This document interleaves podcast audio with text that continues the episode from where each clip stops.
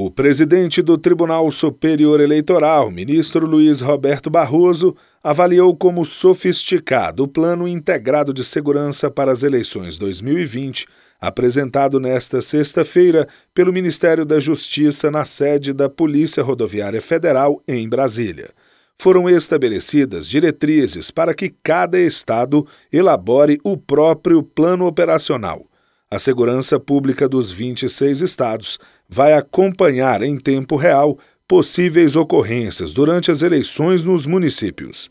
O ministro Barroso destacou que é preciso combater não só os crimes comuns de uma eleição. Mas nós temos outros problemas graves que precisam ser monitorados e enfrentados, como homicídios relacionados ao processo eleitoral, crimes de ameaça, eleitores que são coagidos por milícias e, sobretudo, o grande fenômeno do nosso tempo, que é a criminalidade via internet, os hackeamentos, os ataques via internet e, sobretudo, as campanhas de desinformação. O ministro da Justiça, André Mendonça, alertou que a Polícia Federal tem condições de identificar os grupos que possam vir a se reunir para produzir notícias falsas, ou seja, vai ser difícil ficar impune. Grupos que queiram se organizar para disseminar notícias falsas, não o façam, porque se o fizerem